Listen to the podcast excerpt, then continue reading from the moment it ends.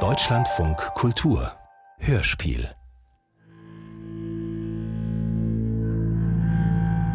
Gunda, renn! Kind, so renn doch, Gunda! Warum rennst du denn nicht? Renn, Gunda! Als einziges Wesen weit und breit geht meine Mutter auf der kleinen Straße über die Felder. Allem ausgesetzt. Tantine, hilf du mir.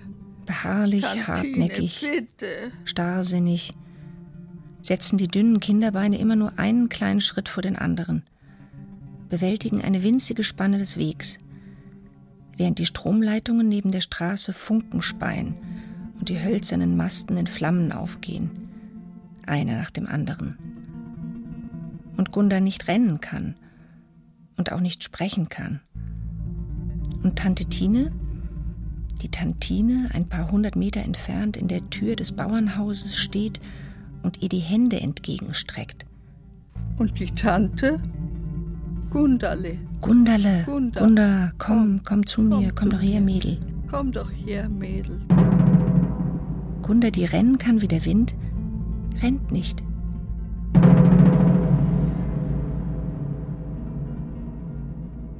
Teure Schwalben. Hörspiel von Irmgard Männer.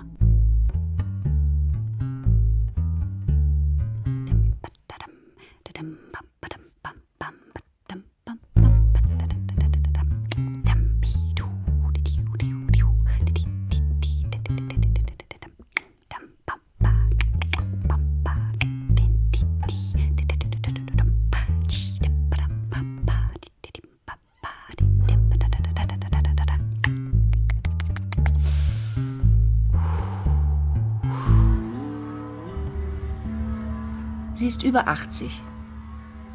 Von den vielen Menschen, die in ihrem Haus in der kleinen Stadt wohnten, ist nur sie übrig. Sie geht durch die aufgelassene Druckerei, den Laden, kontrolliert Heizungen, Stromzähler, Türen und Fenster. Geht durch Wohnungen ohne Möbel. Keiner mehr unterwegs. Vor dem Haus liegt der Platz im Schnee. Die Schaufenster des Juweliers und des Schuhladens leuchten, die der anderen Läden sind mit Schichten von Plakaten überklebt. Veranstaltungen, schon lang vorbei. bei denen Gunda nicht war.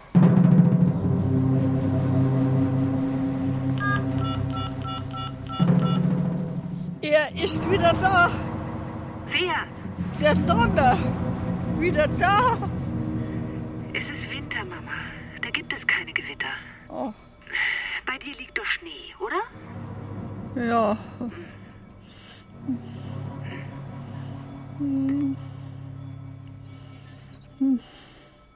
Hilf mir. Hilf mir, Tantine. Aber ich. Oh! Oh!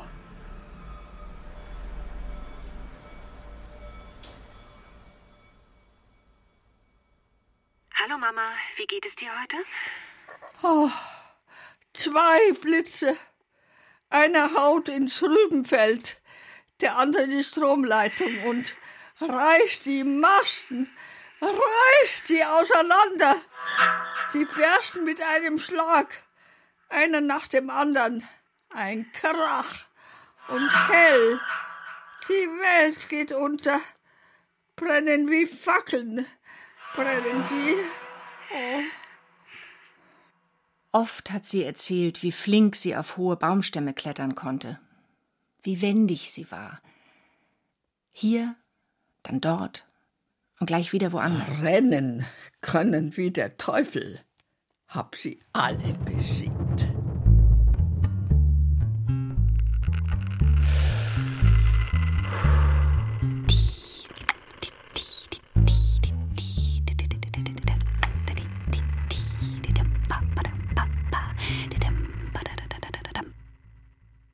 Da steht die Tantine, ein bisschen dick und weich, ungeschickt, und schreit, hat Angst, wenn ich nur zu ihr hinkäme.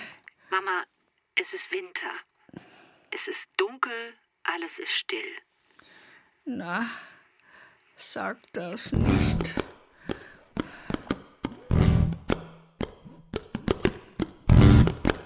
Auf den Speicher rauf. Da sind doch Leitungen in der Wand. Wenn die einfrieren, nein, muss ich die Heizung aufdrehen, sonst geht alles kaputt.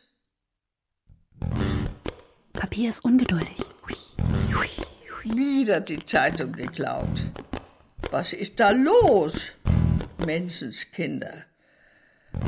Das war wieder die. Ich muss früher aufstehen. Was will die überhaupt mit meiner Zeitung? Hat doch selber eine. Ich muss den Wecker stellen, früh, und die Austrägerin abpassen. Portemonnaie 1 in die Bratpfanne. Portemonnaie 2 zwischen Klopapierrollen. 3 in die Uhr, wie das kleine Geißlein. 4 oben auf die Gardinenleiste. Ah, ein Stückchen schaut vor. Die Portemonnaies, alle weg. Schaue ich hin zu der Tür, ist das Portemonnaie hier. Schaue ich weg von dem Fleck, ist das Geld mit Schimmer weg.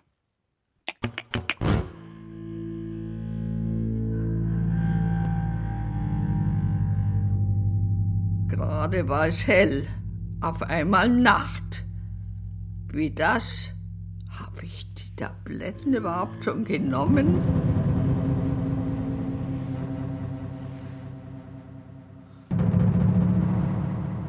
Gundale, wie schaust du denn aus? ruft die Tantine, zeigt mir ins Gesicht. Da merke ich es erst.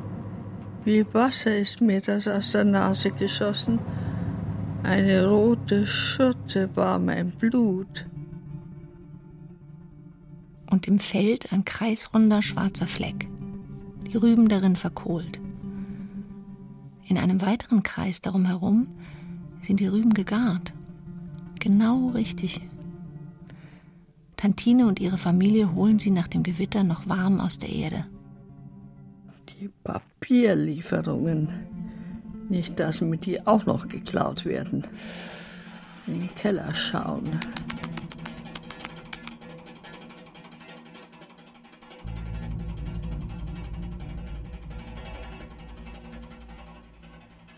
Also ich komme hinter das Haus, da steht ihre Mutter auf dem Druckereidach und schiebt Schnee. Was? Ja, die steht da direkt an der Dachrinne und schiebt den Schnee über den Rand in den Hof. Ja, da liegt schon ein Riesenhaufen. Das halbe Dach hat sie freigeräumt. Das ist typisch. Ja, also dass sie da nicht runtergefallen ist, reiner Zufall. Oh Gott. So viel Schnee und eine Kraft. Ja, ich weiß. Ah, da wäre ich weich gefallen.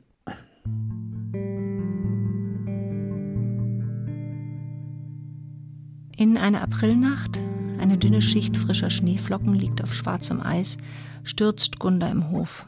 Ihr Schultergelenk zerschmettert in viele Teile. Kriechend rettet sie sich ins Haus. Im Krankenhaus der kleinen Stadt verweigert sie die Operation. Ich hole sie nach Berlin. Hilfe! Ich werde hier in Regerteich in einem Silo gefangen gehalten. Benachrichtigen Sie die Polizei. Sofort. Bitte. Das erste hohe Gebäude in Gundes Leben war ein Silo in dem Dörfchen Regerteich. Die Station der Charité, in der sie jetzt untergebracht ist, liegt im 14. Stock. Die Planen eines Baugerüsts vor den Fenstern lassen die Konturen der Stadt nur ungefähr erkennen. In Gundas Schulter sitzt jetzt ein perfekt funktionierendes Gelenk aus Stahl. Aber in ihrem Dachstübchen hausen die Hutschwalben. Oh ja, Das sagt sie selbst. ich träum von den Hutschwalben. Wirklich wahr. So sagt man es dort an der Grenze zu Böhmen. Hutschwalben. Unerfüllbare Wünsche, Flausen.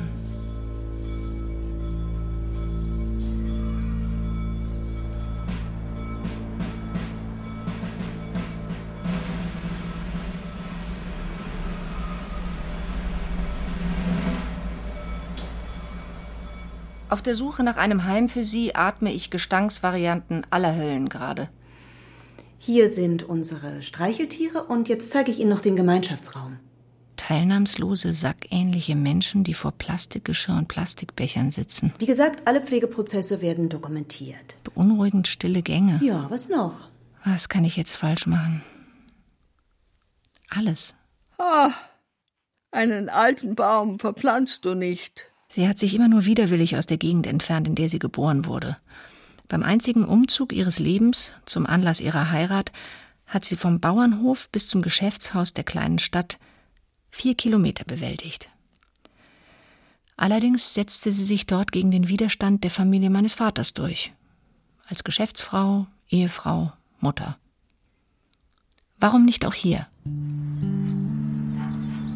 Tatsächlich finde ich ein Heim für sie am Stadtrand. Es hat einen Obstgarten und in der Nähe liegen Wäldchen und Wiesen, die dem Wald und den Wiesen um ihre kleine Stadt ähneln. Bezahlbar. Also Ihre Mutter, die sitzt mit Frau Lux und Frau Gebert im Garten. Sie erzählen sich Witze und dann vergessen sie die Witze wieder. Dann können sie sich die Witze wieder neu erzählen und lachen wieder. Unterhaltungsprogramm als Perpetuum mobile quasi. Für uns natürlich prima. Sie schließt Freundschaften? Gut, so kann man das auch nennen.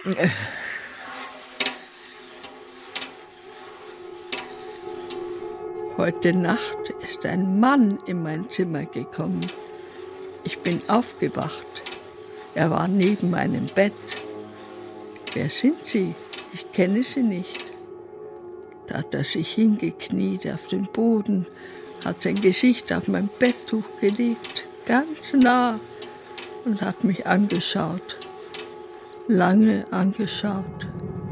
Guten Abend. Ich kenne dich. Ich kenne dich. Ich kenne dich schon sehr lange, hat er gesagt. Ich kenne dich, seit du ein Kind bist. Ich kenne auch Josef, deinen Mann. Ihr wart schon einmal hier zu Besuch. Ich habe dich sofort wiedererkannt. Und kenne dich immer wieder. Kenne dich wieder. Und kenne dich immer wieder. Sie ist glücklich über den Mann. Ein gutes Gesicht. Ein rundes Gesicht. War es der Pfleger? Der Mond? Oder der Tod? Ich muss aufhören, mir Sorgen zu machen. Vor kurzem noch in ihrem Haus war sie nur mit einer Spinne befreundet. Jetzt macht Gunda alles mit, was das Heim zu bieten hat. Märchenstunde, Gymnastik, Gottesdienst, Ausflüge. Obwohl sie nie besonders gut singen konnte, singt sie in einer Musikrunde. Wie eine Heidelerche. Wie eine Heidelerche. Obwohl sie nie gemalt hat, malt sie im Malkurs mit der Hilfe des Leiters eine Elster. Eine prächtige Elster mit langen Schwanzfedern. Von einem Ast herab schaut sie mich auf ausgekochte, verschmitzte, hinterhältige, gaunerhaft halunkenartige Weise an. Ich mag sie.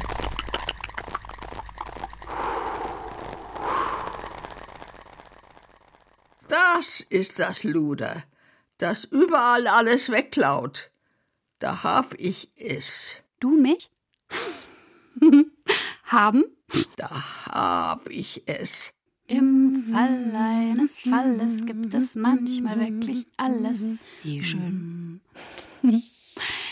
Es gibt den faulen Zauber und den falschen Pfifferling. Ich kaufe einen passenden billig goldenen Rahmen und hänge die Elster über Gundas Bett. Es gibt den falschen Hasen, es gibt den faulen Apfel, es gibt den falschen Fufzka und falschen Jasmin. Ich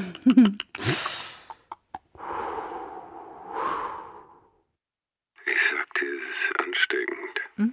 Seit ich meine Eltern betreue, werde ich selbst auch verwirrt. ja, wirklich. Also pass auf dich auf. Ja, okay. Mach ich. Er versteckt alles. Aber mittlerweile bin ich schon richtig schnell beim Finden. naja, immer der Nase nach, du Oh, weißt schon. Mhm. Naja, Nein, weiß ich nicht.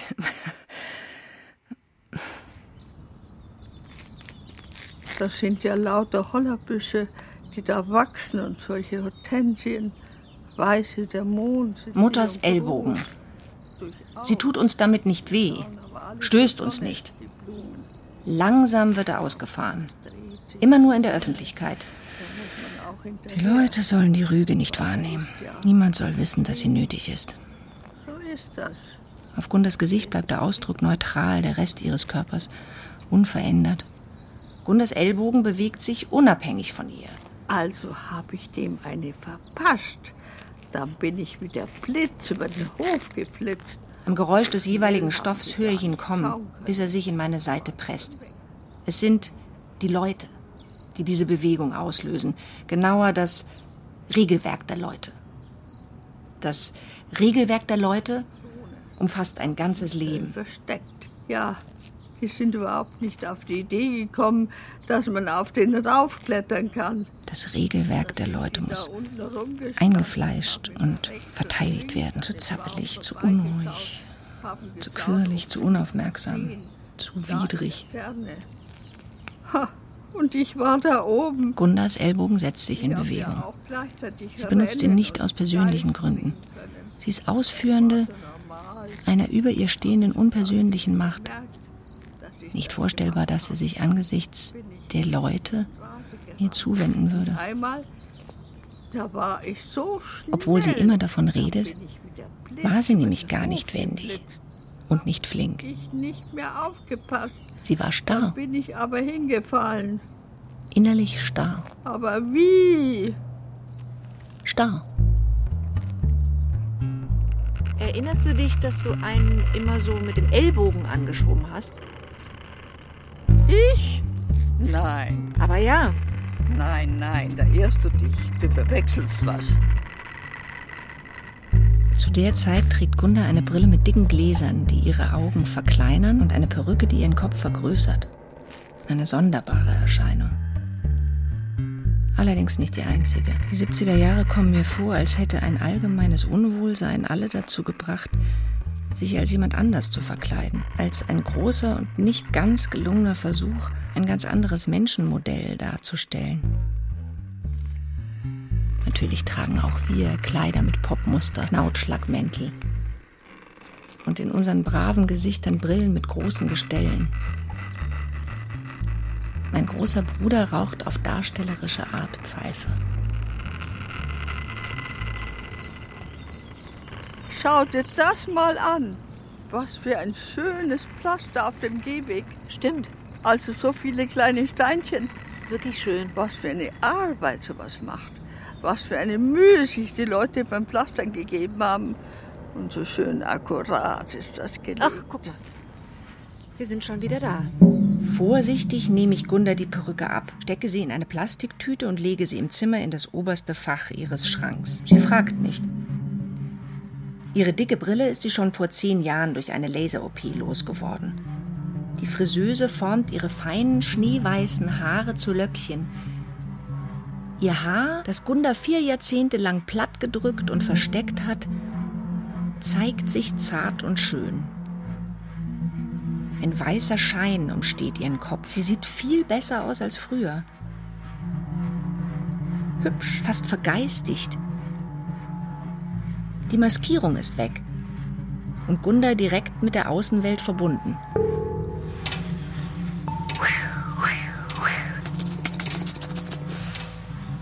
Perücke lasse ich los. Im Flug. Sie fällt auf die Straße. Huh? Nicht weich genug. Kein Menschenhaar. Hm. Ein Auto fährt drüber.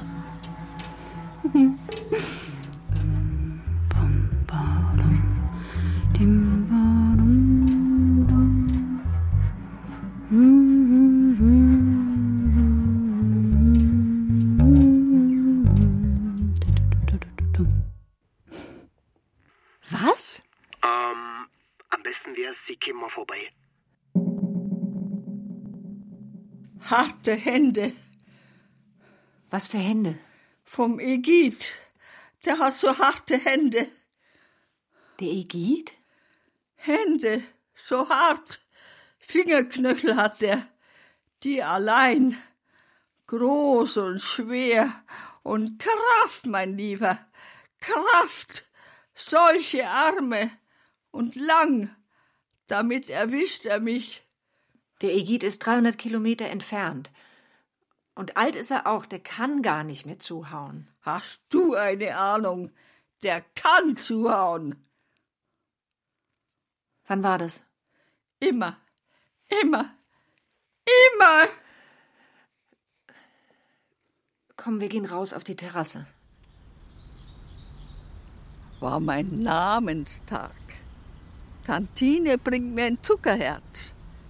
Nicht, dass es was Besonderes gewesen wäre. Eingefärbter Zucker. Ich steck's in den Mund, weg ist es. Aber kaum ist sie aus dem Haus, da packt er mich und haut mich hin auf den Boden, die Kacheln so hart und haut und haut, haut zu, so hart. Das Zuckerherz hätte ich ihm geben sollen. Die Knöchel so hart. Hast du es den Eltern erzählt? Ach, Haben sie dich nicht beschützt? Ich, ich hol dir einen Tee. das war bloß ein Zuckerherz. Die Leute vom Nebentisch hören zu. Sie leiden mit.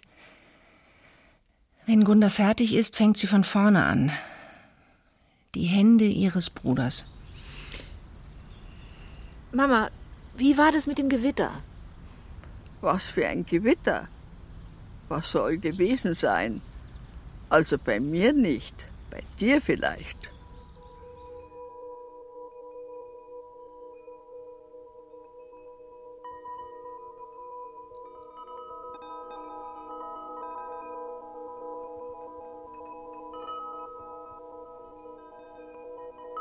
Ich kenne dich von früher. Ich kenne dich von früher. Du warst schnell. Du warst schnell. Du bist im Bach bist gegen im die Bach Strömung die gewartet. Strömung Mit gewartet. deinen dünnen Mit Beinen. deinen dünnen Beinen. Vorsichtig. Ganz vorsichtig hast du deine Hände unter der Grasnarbe am Ufer entlang geführt, an den Überhängen, Unter denen, unter denen sehr gern die Forellen stehen und im richtigen Moment Und im richtigen Moment, im genau richtigen Moment hast du zugefasst. zugefasst. Blitzschnell hinter die Kiemen mit zwei Fingern und zudrücken. Zudrücken. Den Fisch nach Hause gebracht, zur Mutter in die Küche.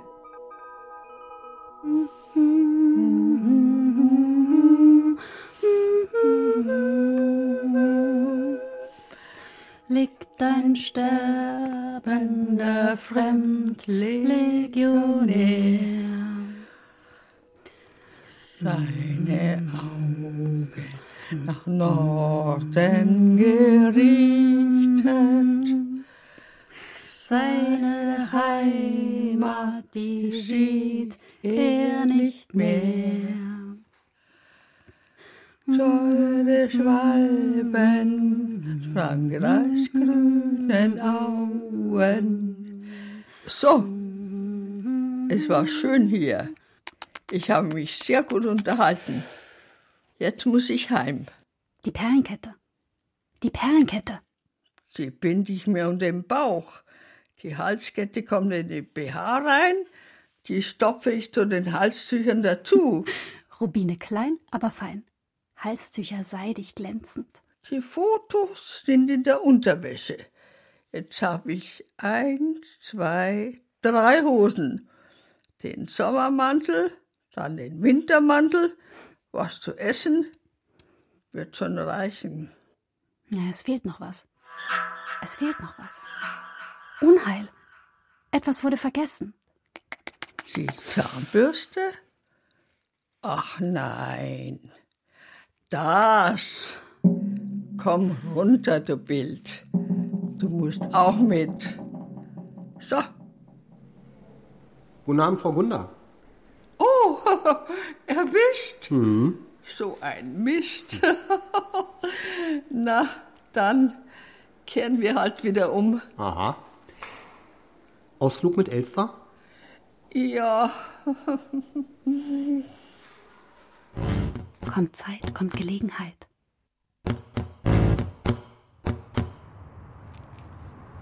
schon zweimal ist Frühling geworden.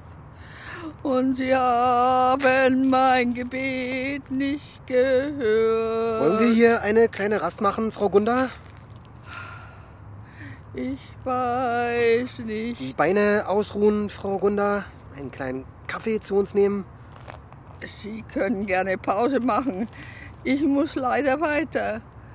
Die Schwalben, sie zogen nach Norden ohne Gruß sind sie wieder gekehrt. Ist Ihnen nicht heiß? Heiß? Hm? Ah, Ich fürchte, ich habe zu Hause den Hirt angelassen. Da kann ich jetzt nicht auf Sie warten. Ja, äh, können Sie uns bitte mit dem Auto abholen? Ja, mit Frau Gunda. Kurz vor der Autobahn. Ja, nee. Hm, danke, eine Standborge kann ich mir auch selber halten. Sie hat einen halben Kleiderschrank angezogen, plus Gepäck und das bei 25 Grad. Da denkst du doch, da kommt sie gerade mal bis zur nächsten Ecke. Hör mal zu. Nee, holt uns einfach ab, ja? Ganz einfach, ohne Kommentar abholen, okay? Ach, so ein feiner grüner Sessel aus Samt, wie für einen König. Und, ach, mein Bett, das ist doch das Schönste auf der Welt. Jetzt sind Sie froh, dass Sie wieder hier sind, oder? Da lege ich mich in das schöne Bett und schlafe wie ein Ratz im Ritt. Andere Leute können gar nicht schlafen. Da haben Sie recht, Frau Gunda. Gute Nacht. Gute Nacht. Gute Nacht. Was du davor hast, Mama, die Route von hier bis nach Hause zu Fuß, das sind 315,5 Kilometer. Prima, mach ich. Psst. Sicher? Was denkst du, was für Strecken wir früher gelaufen sind? Meinst du, wir hatten ein Auto? Sind zwei Tage und 17 Stunden Fußmarsch. Gut, Und in der Nacht? schlafe ich. Wo denn? Im Wald. Wie findest du den Weg? Immer den Schienen nach. Was machst du, wenn du an eine Weiche kommst? Weiche. Die Weiche. Die Weichen, oh. Das ist jetzt schlecht. Also, bleib lieber noch ein bisschen hier. Hier hast du's gut. Ich gehe jetzt. Wir sehen uns am Donnerstag. Kommt Zeit, kommt Gelegenheit. Was? Was? Hab nichts gehört. Kommt Zeit? Kommt Gelegenheit. Psst. Maskengesicht. Das schlaue Füchslein schweigt, wenn es auf Beute zugeht. Wiedersehen, Mama. Dum, bum. Ach, da machen Sie mal keine Sorgen. Hier kommt man weit und breit nicht an die Schienen ran. Ihre Mutter hat zwar eine Kondition wie ein Fallschirmjäger, äh, in, aber über den Zaun kommt sie dann doch nicht. Ich habe bloß immer Fälle vor Augen, in denen sie erfriert, verhungert, zerquetscht oder überrollt wird. Was? Sollen wir sie einsperren? Oder sedieren? Wäre dann Verbrechen, oder? Mal ehrlich. Und wir hätten auch nicht mehr viel zu lachen. Nee, geht gar nicht. Ja, ja. Ich wollte bloß Bescheid sagen. Ja, ist ja richtig. Teure Schwalben aus Frankreichs grünen Augen.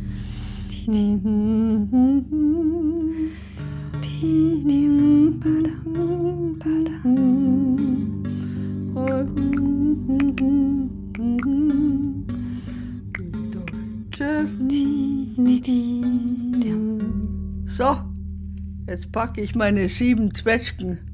Fang mal mit den Rubinen an. Der Karfunkel leuchtet auch im Dunkel. Am besten in den BH. Ähm, wollen Sie vielleicht mal vorbeikommen? Ich komme. Den haben sie erschlagen. Wen? Den Lade. Sie haben den Lade erschlagen. Sie haben den erschlagen. Den Lade? Ja, erschlagen und aus dem Zug geworfen. Einfach aus dem Zug geworfen. Was? Wann war das? Im Krieg? Nein, im Krieg doch nicht. Danach, nach dem Krieg. Das war danach, nach dem Krieg. Der wollte mit dem Zug fahren, heim, in die Ukraine. In die Ukraine? Der ist aber nicht bis dorthin gekommen. Den haben sie aus dem Zug geschmissen. In Wieselau hätte er umsteigen sollen. Aber der ist nicht einmal bis Wieselau gekommen. Nicht einmal bis Wieselau. Der ist nicht heimgekommen. Einfach aus dem Zug geschmissen, neben dem Bahndamm. Vor dem Umsteigen erschlagen aus dem Zug. Keine zehn Kilometer. War er tot. Auf dem Bahndamm hat er gelegen. Da muss er gelegen haben. Das Bündel, was die Mama und ich ihm gegeben haben, war auch weg. War bestimmt weg. Ich weiß nicht. Warum haben Sie ihn? Das war ein Ukrainer. Ein Kind. Wegen dem bisschen, was er dabei gehabt hat, vielleicht. Ich habe immer gedacht, das war ein Mann. Im Großen und Ganzen. Naja, war er ein Kind, der Lade. Ein Kind. Wie alt wird er gewesen sein? 14 oder 15? Im Großen und Ganzen hätte er noch seine Eltern gebraucht. Ja, im Großen und Ganzen der Name Lade in Gunders Heldengeschichten. Die fröhlichen Brotzeiten am Feldrain, wie man gelacht hat, wie heiter gearbeitet, ein Bilderbuch des deutschen Ackermanns, der deutschen Ackerfrau. Ein Kind, ein Zwangsarbeiter. Und ja, die Zeit des Kriegs, als Gunders Bruder Soldat war und sie für ihre Mutter den Bauernhof führte, das war ja ihre Hochzeit. Ausgerechnet. Sie verwaltet alles selbstständig, spannt den Ochsen vor den Wagen und bringt die Milch zur Molkerei.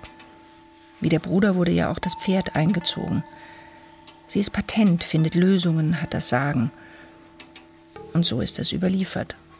Fröhliche Brotzeiten und Winterabende mit Lade. Lade heißt Wladimir. Ein Kind. Euren Ostarbeiter haben sie aus dem Zug geschmissen. Habt ihr es gehört?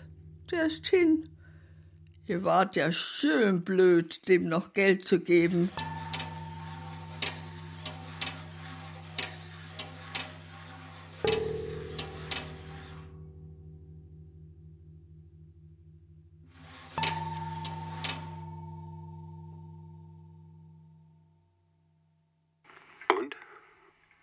Hast du was rausgefunden? Bis jetzt nicht. Kein Namen, kein Weg. Bloß in Spruchkammerakten steht was Interessantes.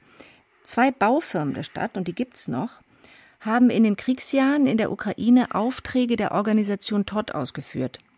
Straßenbau bei Tarnopol. Sehr lukrativ. Aber das ist ja schon was. Mhm. Neben polnischen und ukrainischen Zwangsarbeitern haben sie 800 bis 1000 Juden benutzt. Benutzt? Vernichtungsarbeit. Unter anderem mussten sie die Grabsteine der jüdischen Friedhöfe als Straßenschotter verbauen. Es waren auch Leute aus unserer Gegend darunter. Einer von der Baufirma hat es zu Protokoll gegeben, dass er mit ihnen geredet hat, zum Beweis, dass er kein Nazi war. Verstehe. Innerlich war er dagegen. Hm. Wenn sie Arbeiter brauchten, dann wurde nachts ein ukrainisches Dorf umzingelt. Dieser Lade kann ja vielleicht auch so gefangen worden sein. Hm. Keine Ahnung.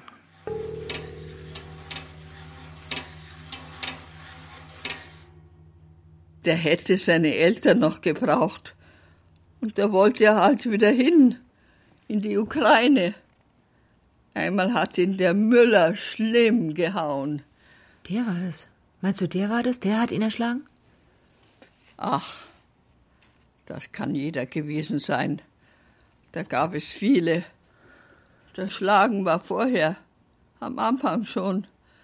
Da hatte er ein zugeschwollenes Gesicht, der Lade konnte nicht mehr aus den Augen schauen. Hätte nicht mit uns am Tisch sitzen sollen, vielleicht. Durfte er bei euch sitzen? Hm. Durfte er?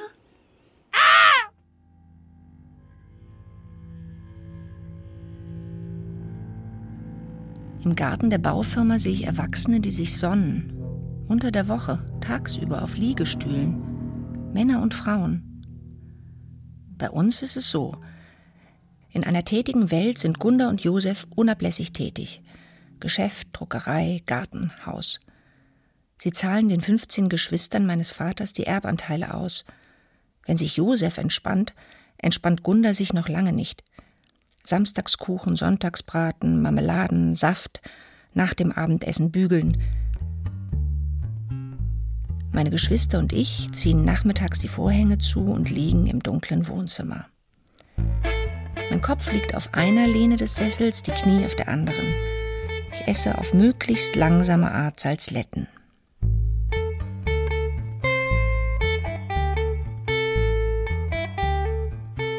Die Fahne hoch, die Reihen festgeschlossen, es marschiert mit ruhig festem Tritt. Gunda marschiert, ihr Körper ein Muskel, die Gliedmaßen zackig ausscherend, die Füße hacken den Takt in den Boden. Sie trägt ihre himmelblaue Kasachschürze, die sie immer im Geschäft anhat, ihre Perücke und die Brille mit den dicken Gläsern. Zum letzten Mal. Sie marschiert zum Fenster, reißt den Vorhang auf. Zum zweiten Fenster, auch dort den Vorhang.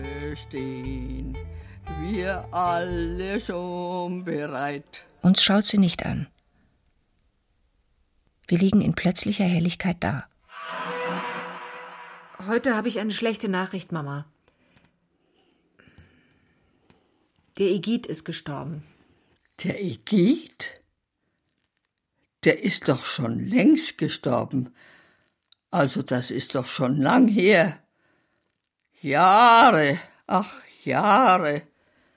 Die Kerze kannst du weglegen, die brauche ich nicht. Und Regerteich, das ist versumpft, weißt du das auch nicht? Da war immer so viel Wasser. Als ich da noch gewohnt habe, habe ich die Kanäle geputzt und das immer abgeleitet. Jetzt hat das keiner mehr gemacht. Da ist das im Grunde ganz versunken. Man kann dort nicht mehr hin. Man sieht nichts mehr. Im Grunde sieht man nichts mehr. Es ist nichts mehr zu sehen. Versumpft und versunken.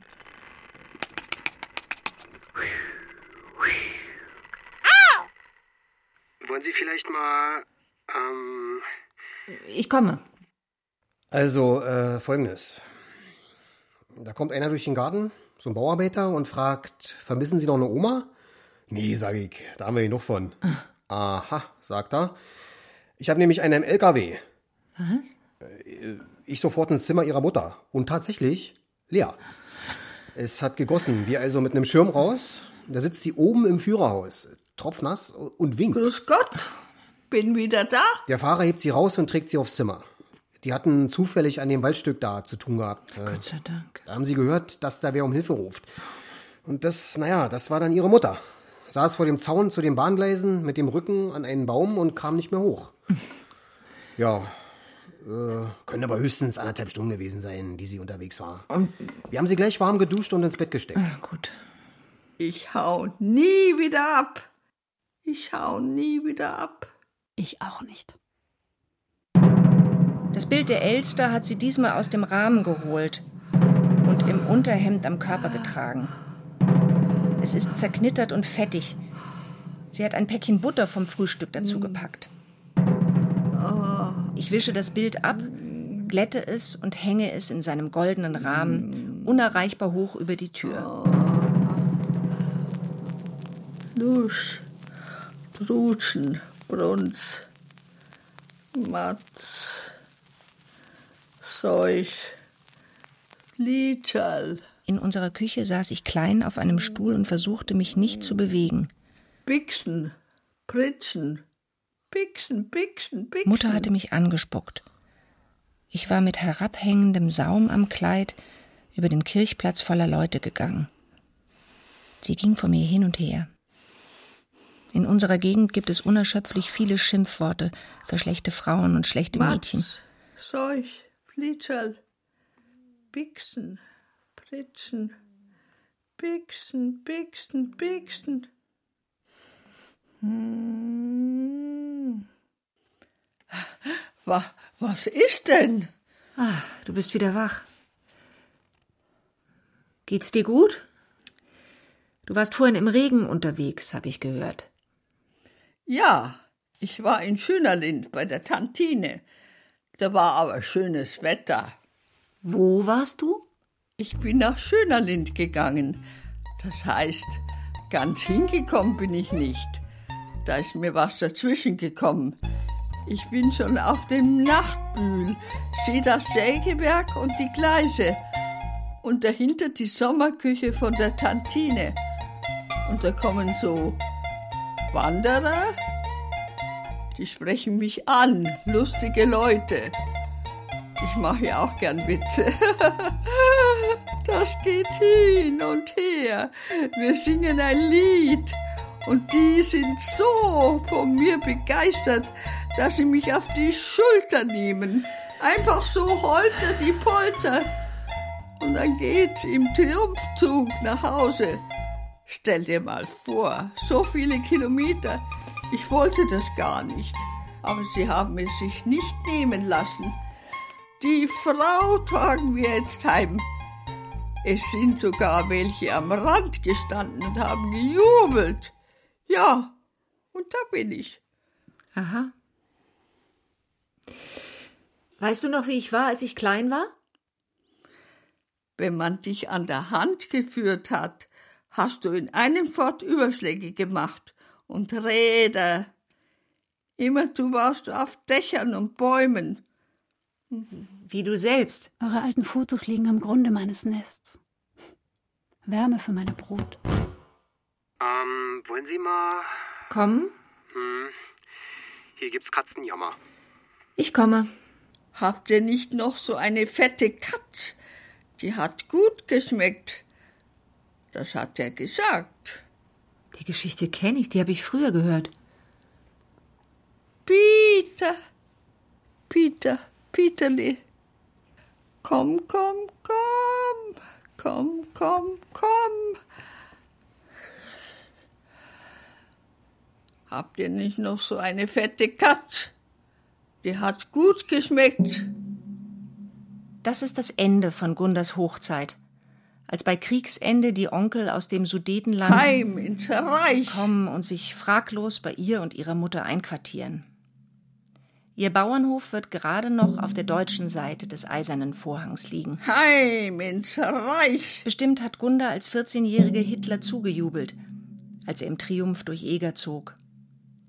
Die Parole der Sudetendeutschen Partei hat sich in ihr Gehirn eingebrannt.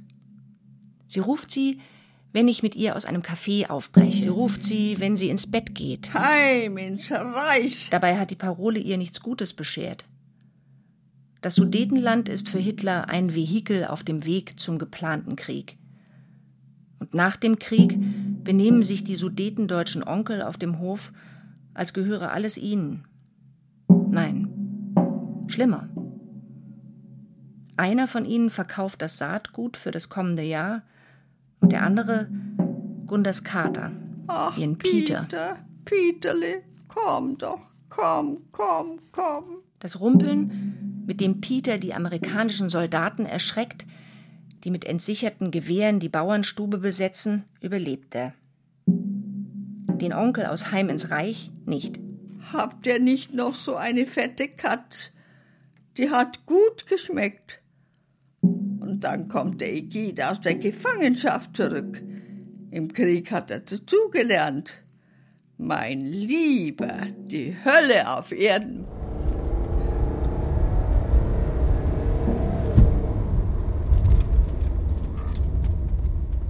Was ist denn das für ein Licht? Das, das steuert den Straßenverkehr. Das Licht zeigt den Autofahrern an den Kreuzungen, wer zuerst fahren darf. Bei Rot, so wie jetzt, da muss man anhalten und wenn es dann grün wird, dann darf man fahren. Und dann gibt es noch die Farbe Gelb, damit man weiß, dass das Signal bald wechselt und man Zeit hat zu bremsen oder loszufahren.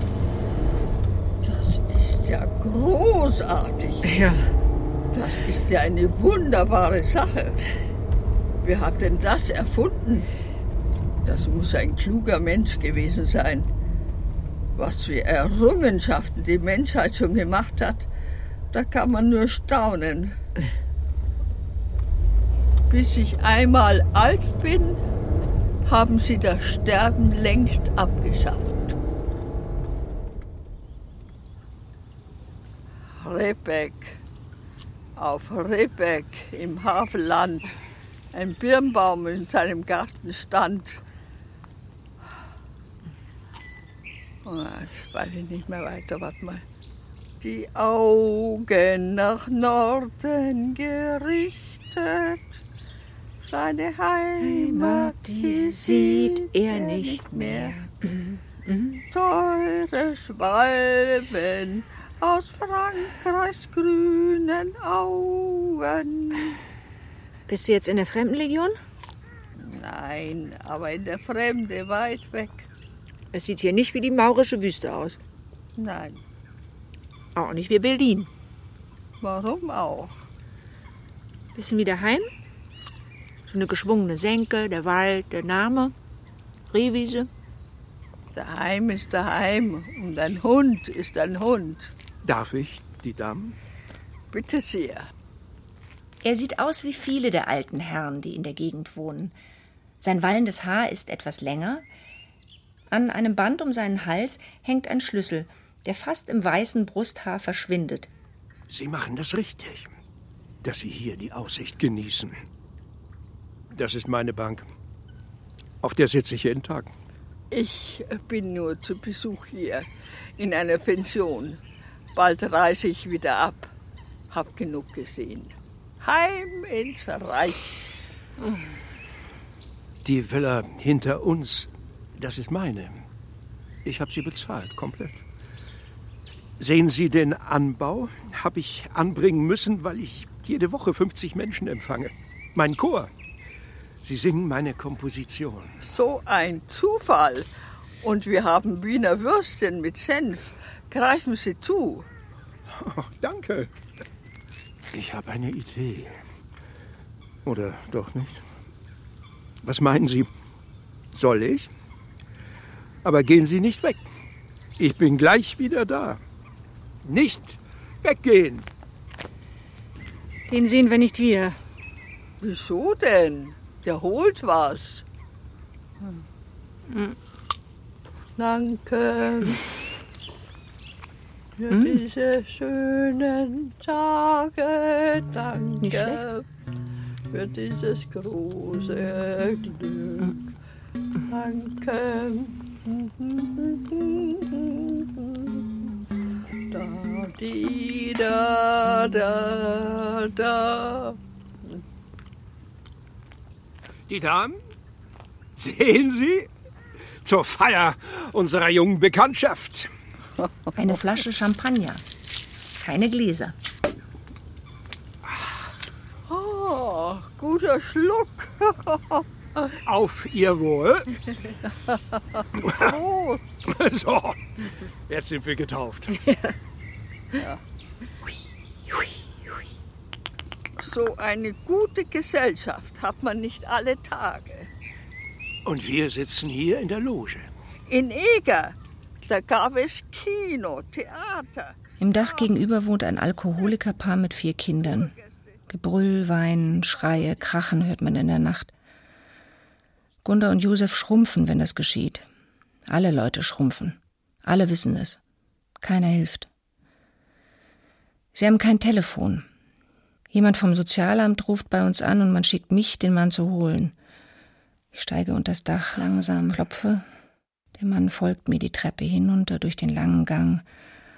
Und als ich ihn endlich ins Büro geführt habe und gehen kann, ist das der Moment, in dem mir das Blut aus der Nase schießt. Eines der vier Kinder ermordet später als Erwachsener auf grausame Weise einen Mann. So eine von den vielen Hintertreppen der Musik. Abracadabra. Und tusch. Abracadabra. Tusch.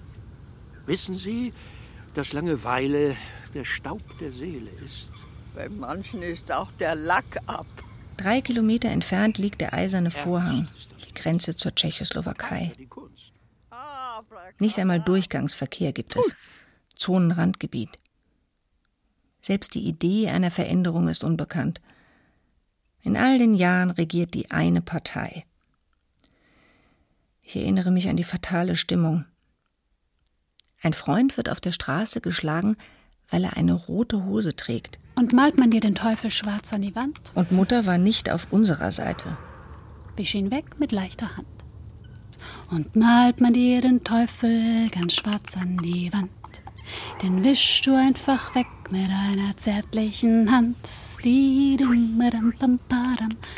Oh, die Gabel. Jetzt lass doch nicht alles fallen. Hoppala. Lassen Sie mal. Lassen Sie fliegen. Lassen Sie fliegen. Nicht so schlimm. Wir sitzen hier zu dritt und schauen über die Wiese, die aussieht wie eine Wiese bei der kleinen Stadt. Nur nicht zu grün. Man sagt es so. Einfach einschlafen. Es ist ja kein Schlaf. Sie wird Kaffee bestellen und wenn der Pflegerin auffallen wird, dass der Kaffee kalt ist, wird Gunda schon tot sein. Auf dem Totenbett wird sie ein blaues Auge haben und eine Schramme auf der Stirn von einem Sturz im Bad. Das war alles voller Wasser im Bad. Mir hat es gefallen. Ich bin da einfach so reingewartet. Das war erfrischend. Ihr Tod wird im Februar sein. In einem so kalten Berliner Winter, dass man überall übers Wasser gehen wird. Auf den Seen in Berlin und Brandenburg. Während der Himmel ein klares, kaltes Blau sein wird. Und ich auf einmal das Gefühl haben werde, dass die Toten oben bei den Hutschwalben wohnen.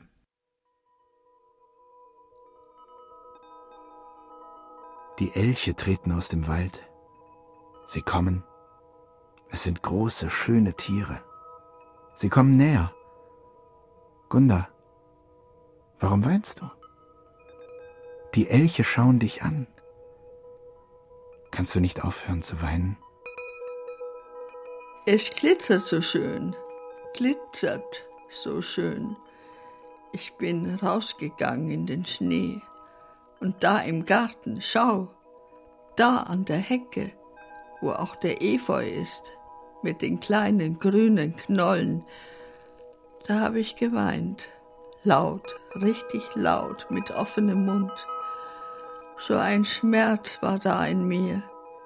Immer ist noch mehr gekommen. Und da, da auf einmal kommt, kommt der, Elch. der Elch das Leittier. Das Leittier. Ja, da hinten aus der Hecke. Zuerst sehe ich die Schaufeln, wie sie auftauchen, gewaltig. Und er hat mich schon gesehen. Jetzt trauen sich auch die anderen raus.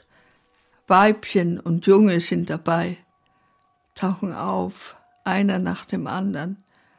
Die kommen näher, stellen sich um mich herum, ganz nah große, schöne Tiere. Ganz vorsichtig und weich küssen sie mir meine Tränen aus dem Gesicht mit ihren samtigen Schnauzen. Die haben so große Oberlippen, bis keine Tränen mehr da sind.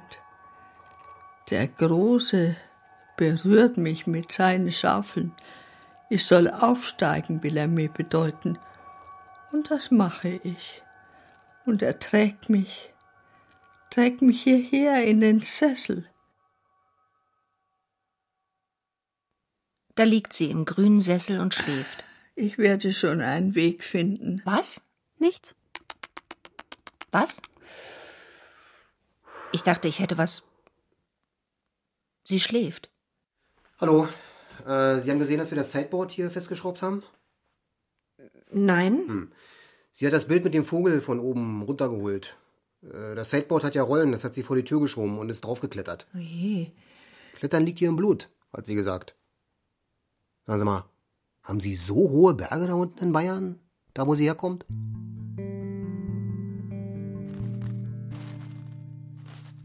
Ich sehe Gunda vor mir, wie sie im Garten war, im Wald, wie sie quer durchs Unterholz lief, jubelte, wenn sie Pilze fand oder Beeren, wie laut sie lachte, wenn sie fernsah wie gern sie ihre Hände schmutzig machte. Schon lange habe ich die Gewohnheit, hinter dem Gartenzaun draußen noch einmal anzuhalten und auf Gundas Zimmer zu schauen, bevor ich wegfahre.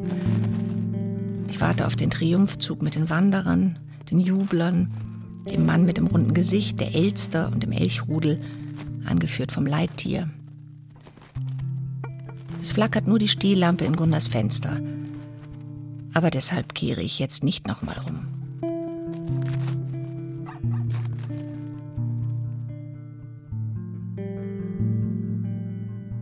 Teure Schwalben. Hörspiel von Irmgard Männer.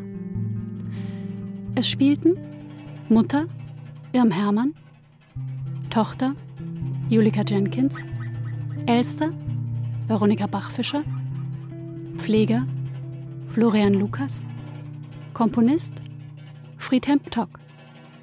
In weiteren Rollen Sascha Nathan, Judith Engel, Markus Gärtken und Shelley Kupferberg. Musik Janko Hanuszewski. Extended Snare Drum Etienne Nillison. Ton und Technik Martin Eichberg und Christoph Richter. Dramaturgie Stefanie Hoster. Regieassistenz Lena Demke. Regie Heike Tauch. Dim, bam, pum, badum. Dim, badum, dum. Wenn ich mal alt bin, haben sie den Tod längst abgeschafft. Darauf verwette ich meine Federn. Na top, ich schlag ein.